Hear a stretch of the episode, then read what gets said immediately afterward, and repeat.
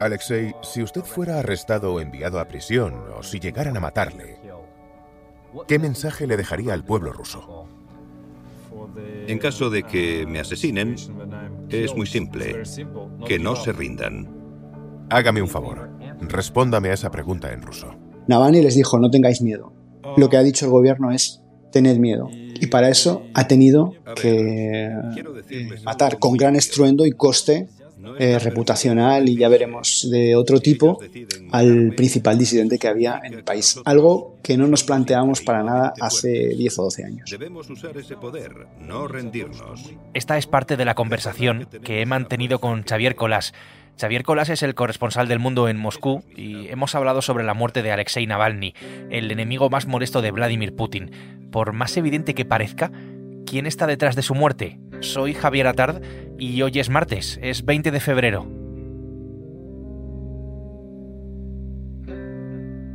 El Mundo al Día, un podcast del mundo.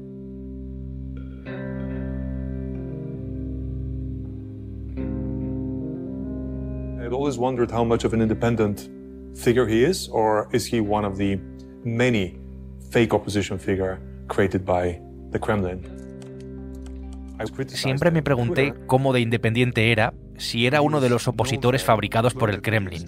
Este es el testimonio del periodista de investigación Christo Groev de la plataforma Bellingcat, que aparece como esa pregunta que escuchábamos al principio en el documental sobre el disidente ruso. Un documental, por cierto, premiado con un Oscar, que narra el intento de envenenamiento que sufrió Navalny años antes de morir morir ahora, a los 47, en una prisión de máxima seguridad en el Ártico. Desde allí comunicó el servicio penitenciario su fallecimiento. Hola Xavi, ¿qué tal? Hola, ¿qué tal? Encantado de estar aquí otra vez. La noticia llegaba desde ese lugar, que es una de las prisiones más remotas del país, conocida como Lobo Polar. La muerte le ha devuelto a Navalny eh, las portadas de todo el mundo, pero tal vez, eh, Xavi, haya quien no sepa muy bien de quién estamos hablando exactamente. ¿Cómo se lo explicarías tú? Pues yo diría que Alexei Navalny era, para empezar, un ruso insatisfecho, muy insatisfecho con el rumbo que había tomado su país. Era un abogado con buenas perspectivas eh, laborales en la primera década de los 2000. También era una persona con una ideología nacionalista. Tal vez esa es la parte de los años más controvertidos de Navalny, ese inicio eh, nacionalista, ¿no? del que se le ha acusado incluso con exageraciones llamándole nazi y extremista. Pero Navalny fue muy pronto, se fue convirtiendo en un activista en favor de la democracia, un disidente.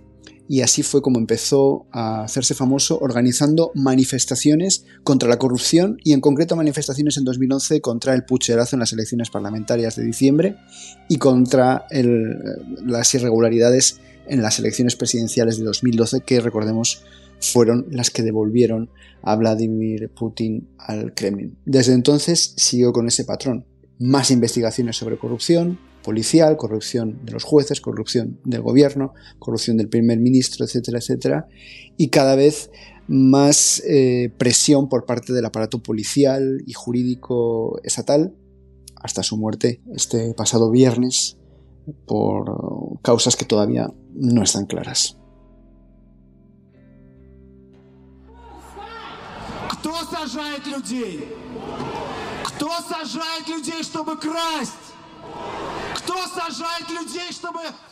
De su muerte, Xavi, ¿qué, ¿qué, sabemos? Porque desde la prisión eh, la información oficial que fluía era que Navalny había enfermado por la mañana en la colonia correccional número 3 después de un paseo em, y que perdió el conocimiento pues eh, casi de inmediato. Sabemos muy poco. Van a pasar por lo menos dos semanas hasta que entreguen el cuerpo. Mm, dicen que tienen que hacer investigaciones químicas respecto a lo que tiene. No parece un protocolo habitual para una persona que estaba en prisión, es decir, que estaba muy controlada.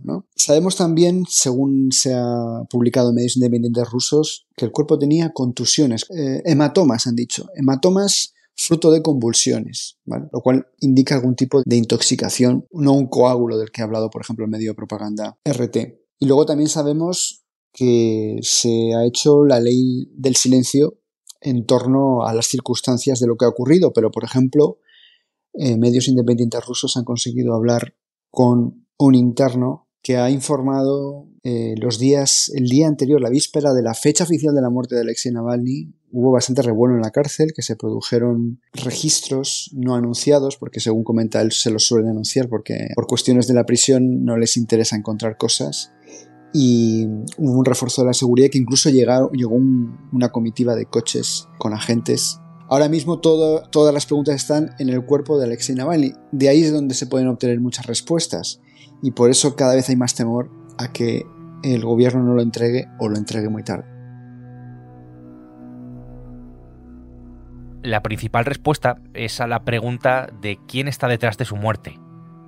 На моем месте должен быть другой человек. Но этого человека убил Владимир Путин.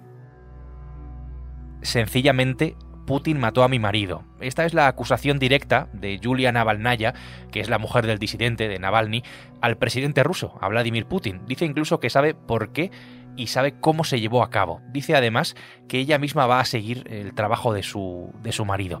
Xavi, por más evidente que, que esto parezca, ¿podemos entender que detrás de todo, detrás de la muerte de Navalny, está el Kremlin? Podemos entender que detrás de la muerte de Navalny está el régimen de Vladimir Putin. No es fácil saber de dónde ha salido la orden y es errónea a veces esa idea de que todo está decidido al minuto por Vladimir Putin. Yo creo que hay diversas eh, estructuras que trabajan para lo mismo, para la prolongación del régimen. Y hablo de la policía, hablo de los servicios secretos y hablo también de la judicatura.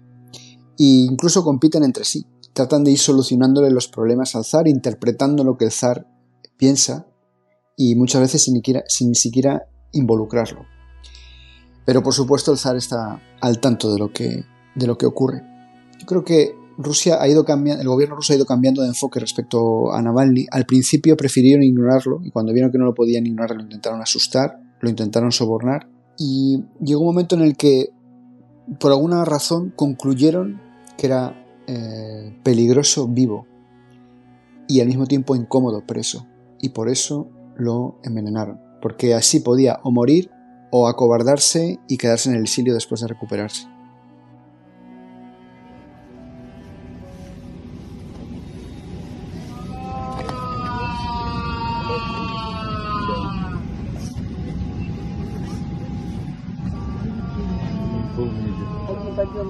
Estos gritos estremecedores son sus gritos de dolor después de ser envenenado en verano del año 2020.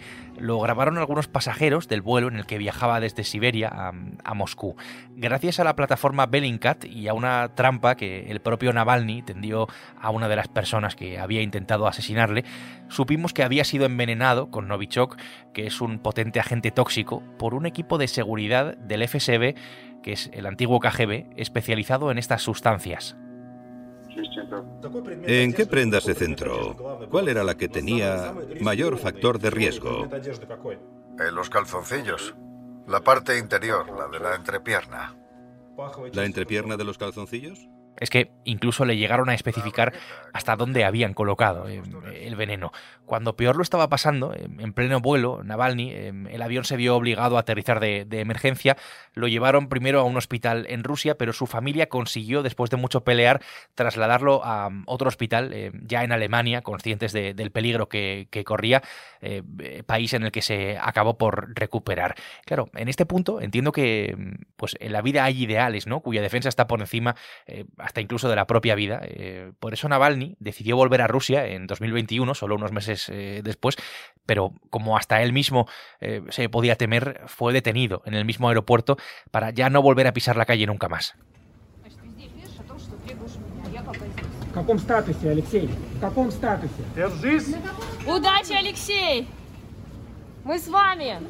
Entonces lo tuvieron que meter preso por largo tiempo, que era otra cosa que habían evitado para no convertirlo en un mártir. Navalny había entrado y salido muchas veces de prisión, pero siempre había estado poco tiempo. Y por alguna razón, probablemente por lo que nos queda por ver, alguien en el sistema ha concluido que incluso preso en una prisión del Ártico era un incentivo para más protestas o una esperanza de cara al futuro. El régimen ha envejecido muy rápido y yo creo que cualquier cosa con más perspectivas con, digamos, con capacidad de durar, con capacidad de de suscitar cosas nuevas, lo considera una amenaza. Una amenaza pequeña, pero es que el régimen se distingue precisamente en acabar con las cosas, matar las cosas cuando son pequeñas, es cuando es más fácil. Aunque a estos días los propagandistas rusos están primero despreciando a Navalny, llamándole nazi, etc., pero al mismo tiempo diciendo que ha sido la CIA, por ejemplo, elaborando teorías conspirativas, la verdad que aquí en Moscú todo el mundo lo ha entendido. En el documental, Navalny deja una frase lapidaria, una frase para la historia, que desgraciadamente ahora, pues con este final ha cobrado más sentido si cabe. Le pedían un mensaje para sus compatriotas si al final pues eh, conseguían matarlo, conseguían deshacerse de, él, eliminarlo. Navalny dijo que no se rindan. Estos días eh, te he leído, Xavi, en las crónicas que mm, hablabas de que luchaba por un país eh, normal. Fíjate, hablemos de eso. Más allá de su ideología, em, él era un investigador bastante eficaz. Em, el tema de la corrupción era uno de sus eh, ejes, por así decirlo. ¿Por qué país eh, Xavi luchaba a Navalny? Porque creo que esto deja ver buena parte de las costuras que tiene Rusia. Alguna vez, hablando con algún colaborador de Navalny, me decían, nosotros no somos la oposición, nosotros somos la disidencia. La oposición es quien tiene perspectivas de lograr el gobierno. En cambio, Navalny y los suyos no peleaban por un programa político, sino por lo obvio. Pedían libertad, pedían democracia, pedían transparencia, pedían acabar con la corrupción. Cosas con las que es muy fácil estar de acuerdo, pero que es muy difícil plantear en Rusia, precisamente. Lo primero no era tomar el poder, lo primero era limitar al poder, que se atuviese a unas reglas.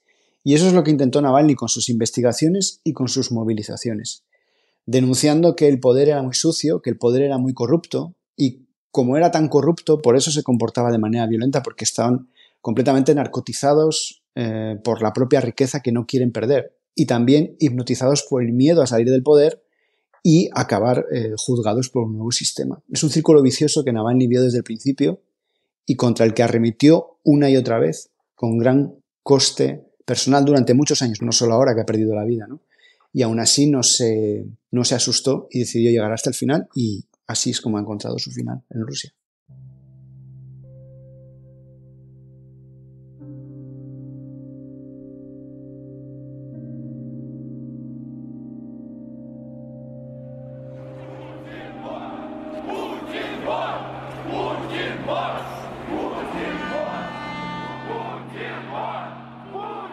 Navalny era sencillamente un tipo valiente, era el más carismático de los opositores rusos, deja a su esposa y a dos hijos y deja a un país con no demasiadas eh, esperanzas, me temo, que se prepara por otra parte para ver cómo Putin sigue en el poder hasta 2030. Todas las condenas que le habían preparado a, a Navalny lo habrían mantenido en prisión de no haberlo matado hasta al menos un año después. Xavi, tú que vives en Rusia desde hace muchos años, desde hace más de una década, eh, tú que conoces eh, bien pues cuál es su realidad, que has vivido toda la trayectoria de Navalny y, la deriva también, eh, esto es importante, del país, ¿cuál es la principal lectura que tú sacas, que, podemos sacar de su muerte, de la muerte de, de, Navalny? ¿Cuál es el principal mensaje que envía pues su eliminación? El mensaje principal es que este régimen se propone asesinar el futuro. Putin tiene 71 años, 24 años en el poder y ahora mismo todo el mundo tiene claro que no se va a producir un sucesor, que no va a haber una apertura del sistema ni va a haber una liberalización de la economía, que no se van a recuperar las relaciones con Occidente, que nadie sabe lo que pasará en la guerra de Ucrania y que nadie sabe lo que pasará cuando muera Putin. Entonces se trata de asesinar el futuro porque por primera vez el presidente no tiene todo el tiempo del mundo. Ha sido el maestro del tiempo durante todos estos años. Los opositores le duraban poco y él duraba mucho. Pero sin embargo, claro, todo se acaba y las dictaduras cuando están viejas se vuelven muy peligrosas, porque tienen miedo absolutamente de todo. Navalny era un símbolo para muchos rusos, incluso para los que no le seguían demasiado, pero su mensaje era que no hay que tener miedo. Y el régimen le ha matado precisamente porque hay que contrarrestar ese mensaje y decirle a la gente que sí, que hay que tener miedo. Como no hay un debate político, como no hay un discurso, como no hay una eh, contraposición de ideas en, Rusia, el poder contesta con hechos cuando se le desafía verbalmente o con un eslogan. Y ha contestado así. Los rusos han entendido el mensaje que les ha llegado, que es que no hay futuro, que no se puede soñar con una Rusia distinta y que el que se atreve a hacer algo lo paga con el precio más caro es decir, con la vida. Y cada vez el régimen está dispuesto a hacer más cosas para que todo siga igual, porque el poder no está ahora más asentado que hace 5 y 10 años, sino todo más bien al contrario. Pero cada vez tiene que hacer más cosas para que nada cambie y para que nada se mueva. Alexander Litvinenko had been tricked into drinking tea laced with the radioactive poison polonium. Vamos a ampliar un poco el foco porque estos años de Putin en el Kremlin están llenos de digamos, demasiadas casualidades. Alexander Litvinenko murió en Londres en 2006. Carlos Fresneda es el corresponsal del Mundo en Londres. Hola, Carlos. Hola, ¿qué tal? Carlos, ¿cuál es la historia de Litvinenko? Bueno, pues eh, Alexander Litvinenko fue un espía de la, de la KGB y luego de la, de la FSB rusa, que en un momento dado pues decidió eh, cambiar de bando y, denunciar la corrupción interna del régimen de Vladimir Putin. Incluso llegó a testificar ante las autoridades españolas sobre la mafia rusa en España. De ahí el vínculo tan estrecho que, tanto él como, como, su viuda Marina tienen con, con España. Y Alexander Litvinenko pues murió en el 2006 eh, envenenado con polonio radiactivo en, en, el centro, en un hotel del centro de Londres.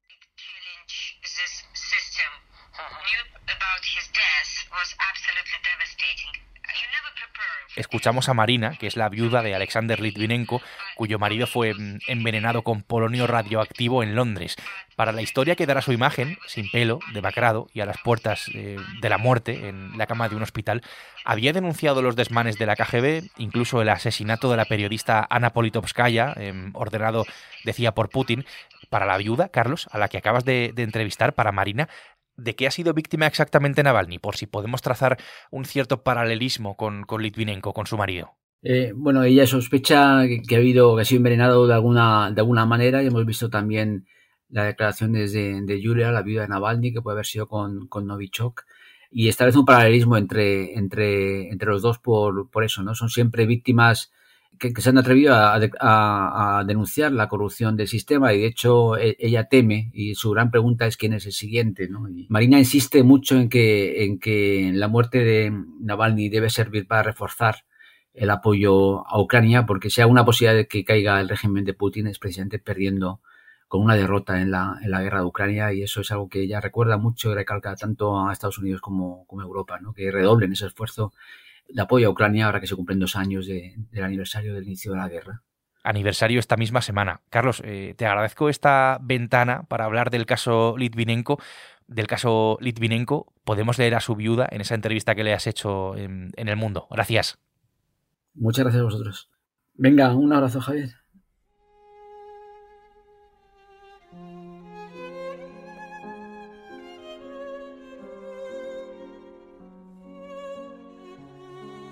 Xavi, estoy otra vez contigo. Ahí tenemos ese caso del exespía Litvinenko, por ejemplo también el de otro rival de Putin, el de Boris Nemtsov, asesinado a tiros muy cerca del Kremlin en 2015.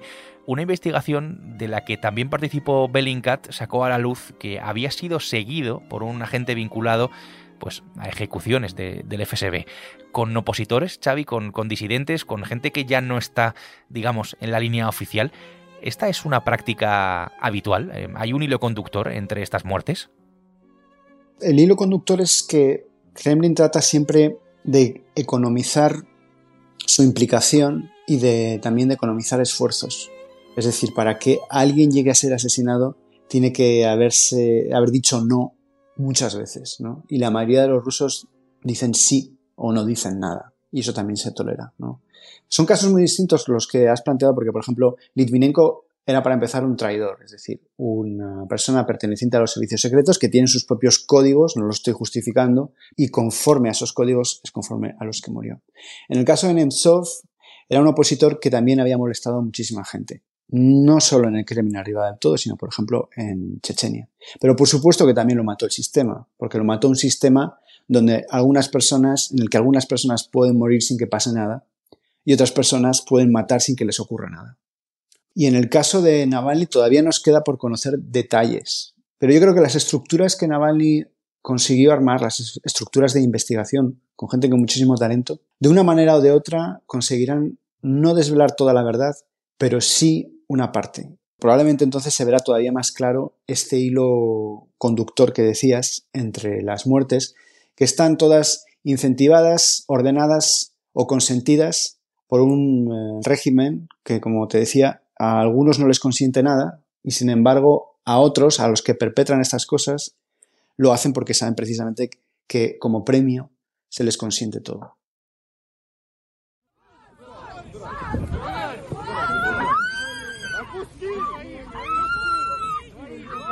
Desde la muerte de Navalny, en apenas cuatro días, hay cientos de detenidos eh, en toda Rusia, gente, algunos pocos valientes, que se manifestaban, que sencillamente gritaban eh, a su favor, a favor de Navalny, eh, gritaban por su memoria, otros colocaban flores. ¿Cuál ha sido la reacción, Xavi, en el país entre los rusos? Tristeza, también con indiferencia. He visto de todo. Pero lo que se ve en la calle no es una foto realista de lo que está pasando mucho menos en una dictadura que ahora mismo no permite ni la más mínima, ni la más mínima manifestación. Es decir, hay cero manifestaciones desde que empezó la guerra. Por nada. O sea, es que ni por el frío se puede uno manifestar. Y eso lo sabe todo el mundo, ¿no? Pero los que vivimos aquí, que estamos en contacto con rusos, pues yo sé que estos días ha habido gente llorando en sus casas, que ha habido gente que no había ido nunca a una manifestación, que incluso trabajaba en medios de propaganda rusos durante muchísimos años de manera muy cómoda, con un perfil bajo y sin embargo les gustaba que existiese alguien como Navalny, es decir, una apuesta por el futuro que algunos ni siquiera se tomaban en serio. Y sobre todo a muchos les ha entristecido mucho ver que ese régimen que muchas veces han, justificado, incluso ahora también, se ha manchado las manos de esa manera tan clara. Son ya demasiadas casualidades, con personajes muy distintos, porque no hemos hablado, por ejemplo, de Prigozhin. Es decir, da la sensación de que cada persona que en un momento dado desafía la continuidad del eh, régimen o la tranquilidad de las personas que garantizan la continuidad del régimen, tarde o temprano lo termina pagando. Y no solo la propaganda, sino algunos rusos de a pie se han refugiado muchas veces porque era más cómodo en las casualidades, o en la falta de pruebas, o en que no está claro, o en lo innecesario que era de, pero ¿para qué? Si en realidad Putin nunca no necesita, no digo que sea bueno, pero no necesita hacer esto. Pero ya la sucesión de eh, muertes, el recorte en las libertades, las mentiras respecto, por ejemplo, a la guerra de Ucrania, que cualquiera que tenga VPN aquí en Rusia o que acceda a Telegram las puede ver, todo eso eh, está dejando a la vista todo para una mayoría que, aunque es silenciosa, cada vez yo creo que es más atenta. Antes era silenciosa y despreocupada. Ahora es preocupada eh, desde el silencio y no sabemos cuál va a ser la siguiente etapa, pero como te decía, el régimen cada vez está dejando más pistas, cada vez está arrojando más cosas al fuego para conseguir lo que hace 12 o 15 años conseguía con muchísima más sutileza y limpieza. Así que ya veremos dónde acabamos. Xavi, te agradezco un montón esta conversación sobre Navalny, que mm, es sobre todo lo que está pasando en, Rusia ahora mismo, es sobre el país que es Rusia en este momento y, es sobre la realidad que estáis viviendo allí. Ha sido muy reveladora. Em, gracias, de verdad. Un saludo a vosotros y soy muy seguidor de este podcast, por cierto.